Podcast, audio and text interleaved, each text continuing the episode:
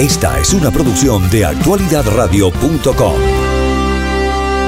Se sigue postulando, sigue modificando las reglas a, a su antojo y en muchos de los casos, ¿no? Hasta con aval eh, de la comunidad internacional o por lo menos del eh, señor Almagro que está al frente de la OEA. Muy buenos días y muchísimas gracias, al doctor Carlos Sánchez Berzaín, por estar con nosotros. Buenos días, un gusto y a sus órdenes. Como siempre, encantado de estar con. Bueno, don Carlos, a mí me parece que esto es un delito ya anunciado, ¿no? Eh, y más allá de que sea el aval, yo creo que es la complicidad de la comunidad internacional. ¿Qué remedio nos queda entonces más que de denunciarlo? Y decir que al igual que hay un dictador en Nicaragua, al igual que hay un dictador en Cuba, al igual que hay un dictador en Venezuela, tenemos otro dictador vitalicio en Bolivia que no recibe eh, tanta publicidad adversa. Bueno, señor Brown, usted lo ha dicho, se trata básicamente de la harina del mismo saco, como se dice popularmente. Evo Morales no es sino un miembro del grupo de lo que se llama hoy día el castrochavismo y está haciendo en Bolivia exactamente lo que ha hecho Chávez y Maduro con Venezuela, lo que hacen Ortega y Murillo con Nicaragua, lo que han hecho por 60 años eh, los Castro en Cuba, que son los creadores de este sistema. Evo Morales simula eh, estar en una democracia, pero ha modificado la constitución, ha hecho desaparecer la República de Bolivia, a través de sucesivos golpes blandos, ha ido cambiando todo el sistema legal y hoy día quiere ser un gobernante indefinido, simulando que hace elecciones. Por eso la figura es la de dictadura electoralista. Una dictadura electoralista es una dictadura, o sea, la concentración del poder en una persona o en un grupo de personas que ejercen el poder indefinidamente utilizando eh, los mecanismos de la violencia y de la coacción, pero es electoralista porque usan las elecciones para simular democracia. Entonces, Evo Morales ha consolidado una dictadura electoralista y el pueblo que eh, le ha en reiteradas oportunidades le ha dicho no. La última vez fue cuando Evo convocó a un referéndum eh, obligatorio, un referéndum vinculante, proponiendo que la reelección indefinida si el pueblo decía sí. Pero el pueblo dijo no, y dijo no con más del 70%, que pese al fraude electoral terminó siendo reconocido con una mayoría de más del 51%, y eh, pese a eso, Morales eh, está de candidato, ha conseguido la complicidad, como usted dice, del secretario general Almagro, eh, está yendo a las elecciones para el 20 de octubre y frente a eso, ¿qué hace el pueblo? Evo Morales tiene la fuerza, tiene las armas, tiene la propaganda, tiene los jueces, controla los tribunales electorales, controla la prensa en Bolivia y frente a eso lo que queda es resistencia civil. Y yo escribo la columna de esta semana recogiendo un sentimiento de los bolivianos y de los latinoamericanos que son impotentes, que se ven frustrados frente al atropello de los dictadores. Hay frustración e impotencia en Venezuela frente a Maduro, hay frustración e impotencia en Nicaragua frente a Ortega y hay frustración e impotencia en Cuba y en Bolivia. Y ahora que viene una elección el 20 de octubre, esa es una ventana de oportunidad para deslegitimar al dictador Evo Morales en, en Bolivia, haciendo que la población vote nulo, porque en el cómputo de las elecciones en Bolivia, el voto nulo no va al candidato más votado ni al menos votado, tiene su propia columna. De manera que si Evo Morales, como tiene el fraude preparado para sacar 60% de votos, según él dice, tiene al frente un voto nulo del 30, el 40 o el 50% o pierde frente al voto nulo, porque lo que va a pasar con lo del voto nulo en, eh, eh, en la elección del 20 de octubre en Bolivia es que va a ser otro referéndum. Bolivia tiene que volverle a decir no.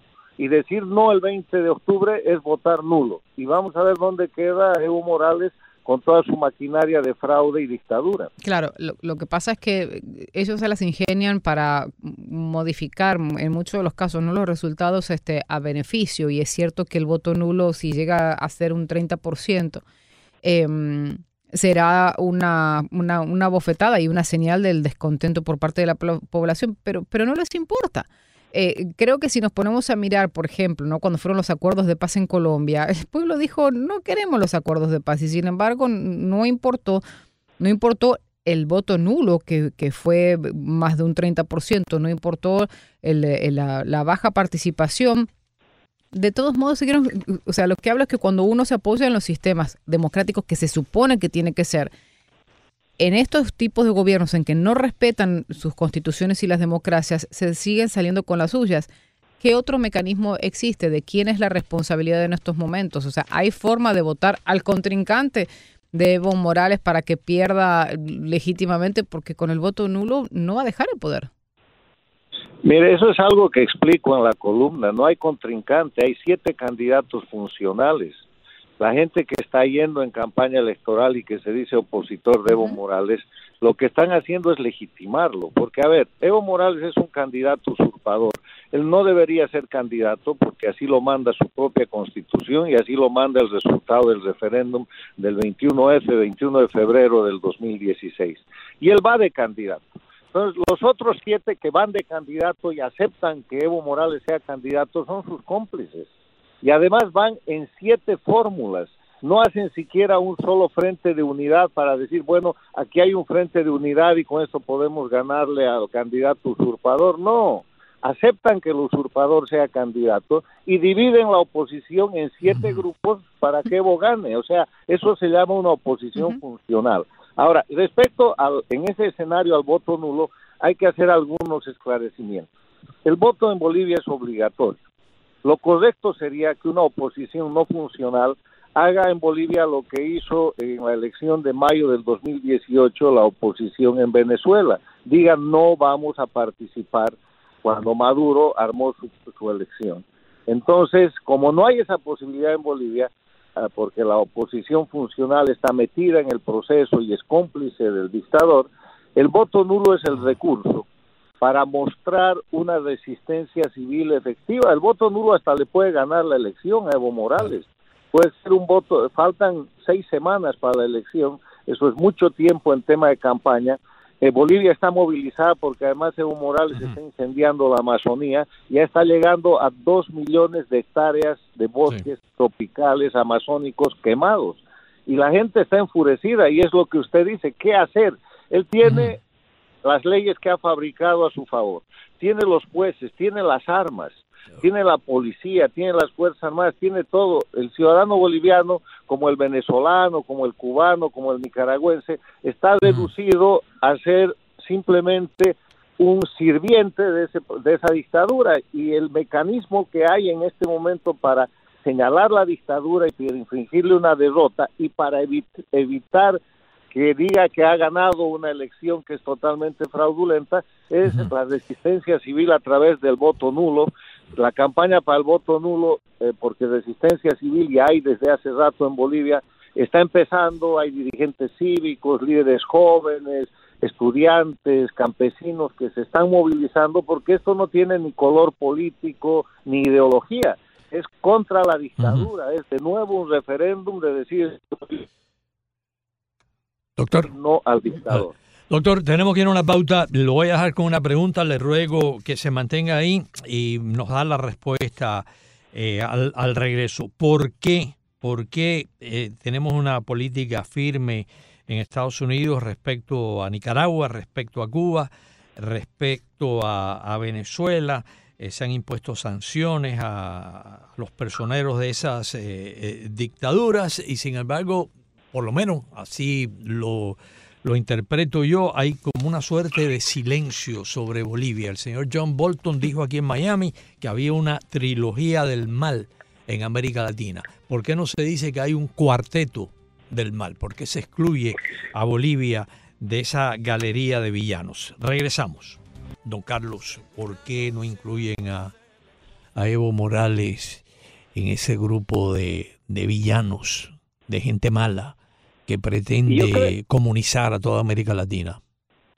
Bueno, eh, señor Brown, yo creo que ya está sucediendo, ya lo están incluyendo. Efectivamente, la declaración de John Bolton es de hace unos dos o tres meses, pero en medio de eso han pasado muchas cosas. Primero, la Casa Blanca ha puesto a Evo Morales en la lista de los países eh, señalados por la producción y el tráfico de droga. Y lo ha puesto en primera línea, diciendo Venezuela y Bolivia, por producción y tráfico. O sea, la producción es boliviana y el tráfico es venezolano. Ahí están asociados con el, eh, uno de los peores de los delitos que tienen que ver eh, eh, por el hecho de que además estas dictaduras han convertido a sus países en narcoestados. El otro tema es porque Evo Morales navega con bandera de indígena, cosa que es falsa y ha persuadido, entre comillas, algunos sectores eh, liberales de que él es el primer presidente indígena en Bolivia, cuando es en verdad el primer presidente cocalero. Y eso genera una suerte de protección de ONGs, de organismos y de algún ala de izquierda eh, de, uno de los partidos más importantes aquí en Estados Unidos, que ve a Evo Morales como un indígena pintoresco al que se le puede perdonar todo, incluido el narcotráfico, la dictadura, eh, los asesinatos, crímenes, presos, exiliados políticos y todas las características del castrochavismo. Pero eso también se está despintando. Y la tercera cosa que es eh, muy importante para que él haya pasado hasta ahora desapercibido es que Bolivia tiene muy poca prensa y la prensa que tiene es una prensa manejada por productores de relaciones públicas eh, en el exterior muy bien pagados por el régimen de Evo Morales, al punto que yo cada que hablo sobre comentarios y temas de América Latina y de otros países, siempre usted me ha escuchado decir, a ver, cuándo tocamos Bolivia, el país que no existe, ¿no? Porque se le da muy poca importancia. O, poca importancia tal vez porque eh, eh, uno cuando mira ¿no? la influencia que genera en la región, eh, tal vez no, no es similar a la de otros países. En el caso de Venezuela sabemos la, la influencia que ha generado en la región y las consecuencias, ¿no? Por, la cantidad de venezolanos que han emigrado afectando a los países de la región. En el caso de Nicaragua sabemos que también, ¿no? Costa Rica, cuando los nicaragüenses empezaron a, a, a, emigrar, este dijo, esto se puede convertir una, en una preocupación, pero en el caso de Bolivia, Em, no termina, la situación de Bolivia no afecta al resto de los países y por ende el resto de los países como que no le importa si se sigue perpetuando Evo, por eso, Morales. por eso es una dictadura que camina por la sombrita haciendo barbaridades. Yo quiero decirle que en Bolivia los convenios más importantes para la producción de minerales estratégicos, entre esos uranio, están firmados con Irán. En Bolivia, Rusia está desarrollando una planta nuclear en la zona del Alto de la Paz. Bolivia tiene el salar más importante, que es el salar de Uyuni, el salar más grande del mundo, y ahí están recursos minerales evaporíticos que son de interés estratégico. Ahí hay uranio, hay una cantidad de, minerales, y quienes los están explotando son los rusos y los chinos. Entonces, en el tema amazónico, Bolivia tiene el 60% de su territorio. Bolivia es un país de 1.280.000 kilómetros cuadrados, más o menos del tamaño de Colombia el, tamaño es muy similar, pero el 60% del territorio boliviano es amazónico, bosques amazónicos. Diego Morales está quemando desde hace aproximadamente siete semanas eh, los bosques. Él ha promovido el incendio y está llegando a dos millones de hectáreas, que es eh, eh, cuatro o cinco veces más de lo que se ha quemado, se está quemando en el Brasil. Y todo el mundo mira a Bolsonaro, pero no mira a Evo Morales. Entonces, es que es un indígena, mentira, no es un indígena. A pesar de que no habla quechua ni, ni aymara, que son las dos principales lenguas indígenas de Bolivia. No pero habla quechua, no habla aymara, pero se presenta con una gran propaganda sostenida por la prensa castrista, que usted sabe que es muy efectiva y que crea nomenclaturas y que crea mitos. Se presenta no, y que tiene uniforme. Eh, eh, eh, se hizo muy popular el, el suéter ese de alpaca eh, que, usa. pero, pero ¿quién manda en Bolivia? ¿Manda Evo Morales o manda el vicepresidente Álvaro García eh, Linera? El que manda en Bolivia es el castrochavismo. Manda la embajada de Cuba en La Paz y manda la embajada de Venezuela en La Paz, que está ocupada por cubanos. O sea, manda el castrismo en Bolivia eh, es muy eh, notoria y directa y frontal la intervención que se hace y yo le voy a dar una lista de lo que está en manos de los cubanos. La medicina, ahí funcionan los médicos esclavos, los correos que ya lo han quebrado, el sistema de seguridad, el sistema de identificación, los pasaportes, la identidad de las personas en manos de los cubanos, la educación, le han entregado una lucha contra el analfabetismo a Cuba cuando en Bolivia ya no había analfabetismo desde el año 99, han puesto en marcha un sistema de asesoramiento agropecuario por el cual Bolivia le paga a Cuba eh, unas facturas odorosas cuando en Cuba han liquidado inclusive la producción de caña de azúcar. Eh, ¿Qué será el asesoramiento que están dando en Bolivia? Debe ser la quema de los bosques. Y eh, además de todo eso, los eh, cubanos tienen una intervención directa en el tema de la política exterior. Entonces, Bolivia es un país intervenido. Bolivia no es, Evo Morales no es un eh, una persona, un individuo con capacidades para llevar adelante eh, donde está llevando a Bolivia. Esa es una agenda que si ustedes ven es la repetición de la franquicia usada en Venezuela, en Nicaragua, en el Ecuador de Correa, y los autores, directores y ejecutores de esa franquicia son los, son los miembros de la dictadura castrista de Cuba. O sea, en Bolivia está Bolivia, y ese es otro tema porque de repente eh, las noticias no son tan terribles. Es tan terrible lo de Venezuela y lo de Colombia, y Bolivia va un año atrás. En Bolivia hoy día se está repitiendo el iter criminis del año pasado en Venezuela, pero como el, suceso y la desgracia y la crisis humanitaria de Venezuela es tan grande, eh, Bolivia eh, está haciendo un desastre total, el castrochavismo en Bolivia, caminando, como le digo, por la sombrita. Y Bolivia es una dictadura y en Bolivia hay masacres, hay muertos, heridos, hay más de 100 presos políticos. Le voy a dar dos nombres de presos políticos notables que el mundo puede reconocer. El capitán que capturó al Che Guevara se llama Gary Prado y es un general retirado. Lo han enjuiciado, lo han acusado de subversión y es preso. Es preso desde el año 2009.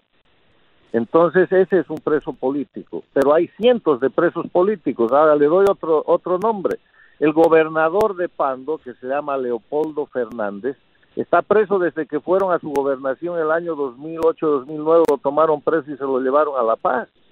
Y en Santa Cruz hay decenas de presos políticos a los cuales el gobierno les echa la culpa, les achaca los delitos que ha cometido el propio Morales en la masacre del Hotel Las Américas. O sea, Bolivia es un país con presos políticos. Habemos más de 1.200 exiliados registrados por ACNUR. ACNUR es la Organización de las Naciones Unidas para los Refugiados. La mayoría de los, eh, de los exiliados bolivianos están en el Brasil pero los hay en el Perú, los hay en España, los hay en Estados Unidos, pero bueno, en total somos 1.280 y tantos, o sea, no son los millones de exiliados políticos que ha producido Venezuela o los 80 o 100 mil exiliados que ha producido en el último año Nicaragua mandándolos a Costa Rica y Estados Unidos. Sí, pero desafortunadamente ni siquiera esto eh, sirve para que un secretario general de la OEA, que durante tantos meses no estuvo en defensa de la democracia y las libertades en Venezuela, y que a último momento afortunadamente cuestionó la falta de libertad en, eh, Cuba, eh, salga a hacer una denuncia y terminó eh, ratificando y respaldando una elección y un proceso fraudulento, ¿no? Sin hacer este tipo de denuncias. Entonces, uno dice, ¿y qué es lo que queda? Porque se supone que la función de los organismos internacionales es condenar y señalar a aquellos países violadores, ¿no? De los eh, derechos de los ciudadanos, de la violación a la Constitución y violación este, a todos aquellos que tienen ideas diferentes a las de un gobierno. O sea, ¿qué podemos esperar? Lo que, queda en el tema de Almagro es pedirle que mientras le dure su mandato hasta mayo del próximo año, cese el doble estándar, porque las víctimas de Almagro son Nicaragua y Bolivia. Él ha sostenido respecto y sostiene respecto a Nicaragua que ese es un proceso revolucionario y que hay democracia. Y respecto a Bolivia, que Evo Morales puede ser candidato porque eh, eso es democracia y si no eso sería discriminatorio. La palabra discriminatorio está muy bien aplicada para decir después que es indígena, ¿no? Cuando en verdad de nuevo es cocalero. Entonces, Almagro lo que le está pidiendo Bolivia y Nicaragua, lo que le pide al secretario general de la OEA, Almagro, Nicaragua y Bolivia, es un informe de la situación de estos países con referencia a la Carta Democrática Interamericana que es lo que ha hecho Almagro cuatro veces respecto a Venezuela. O sea, nada más un informe respecto a la situación de la democracia y la Carta Democrática Interamericana y lo que Almagro está haciendo es incumplir sus obligaciones, como lo hizo Insulsa, en este caso respecto a Bolivia y Nicaragua. Doctor Carlos Sánchez Berzaín, muchísimas gracias. Antes de eh, cerrar el programa, ¿tienen alguna actividad en el Inter-American Institute for Democracy en los próximos días? Siempre son interesantes estas actividades. Cuéntenos. Tenemos eh, eh, el próximo, la próxima semana, el día 19, jueves 19, no, el, miércoles 18 tenemos un foro que se llama Cuo Venezuela. ¿A dónde va Venezuela? Y estamos invitando seis oradores de alta nota y de diferentes sectores de opinión de Venezuela. Está invitado a Cruz Balaguiar, está invitado eh, nuestro oh, director y consejero Diego Adia, está invitado un representante del partido de la señora eh, ¿cómo se llama? La, María Corina, María Corina Machado. Machado, que es el, el doctor Graterol, José Amalio Graterol. Está invitado un periodista y comentarista muy neutral que reporta y escribe desde Venezuela, que está viniendo para este evento, que se llama Don Edgar Otálvora, que tiene el famoso informe Otálvora que se publica en diferentes medios, y estamos esperando la confirmación de un par de oradores más, eh, van a ser seis oradores y el, eh, el foro no pretende ser un debate, es un foro de discusión. Ya sabemos lo que está pasando en Venezuela, ya el tema está súper diagnosticado. Ahora queremos saber Cubo Vadis Venezuela, qué hace, eh, qué va, qué se puede hacer desde Venezuela y qué pueden hacer los venezolanos para decirle al mundo que está dispuesto a ayudar a dónde va Venezuela. Ok, y eso es, el, un poco reflexionar eh, entre los venezolanos, eh, llevarlos a una reflexión para decir está perfecto, hay ayuda internacional, hay reconocimiento de casi 60 países al presidente Guaidó, Estados Unidos sigue sancionando, la Unión Europea, Canadá, pero igual los venezolanos, ¿qué? Y esto es el miércoles 18 de, este mes de septiembre. ¿A qué hora es? A las 7 comienzan ustedes. A las, a las 6 de la tarde. A las 6 de la tarde. El American Institute, que además transmite eh, de inmediato en tiempo real a, través de las redes sociales y después cuelga las, los discursos. Porque lo que nosotros hacemos es generar opinión. El evento en sí mismo eh, llega a la gente, a veces hay 50, a veces hay 100 personas pero en cuanto eso está en las redes y con ustedes, con la ayuda de la prensa, en pocos días miles y cientos de miles de ciudadanos en toda eh, América y en el mundo han visto el evento y eso es muy importante. ¿Y cuál es la dirección de, ustedes? Es 2100 Coral Way en el quinto piso.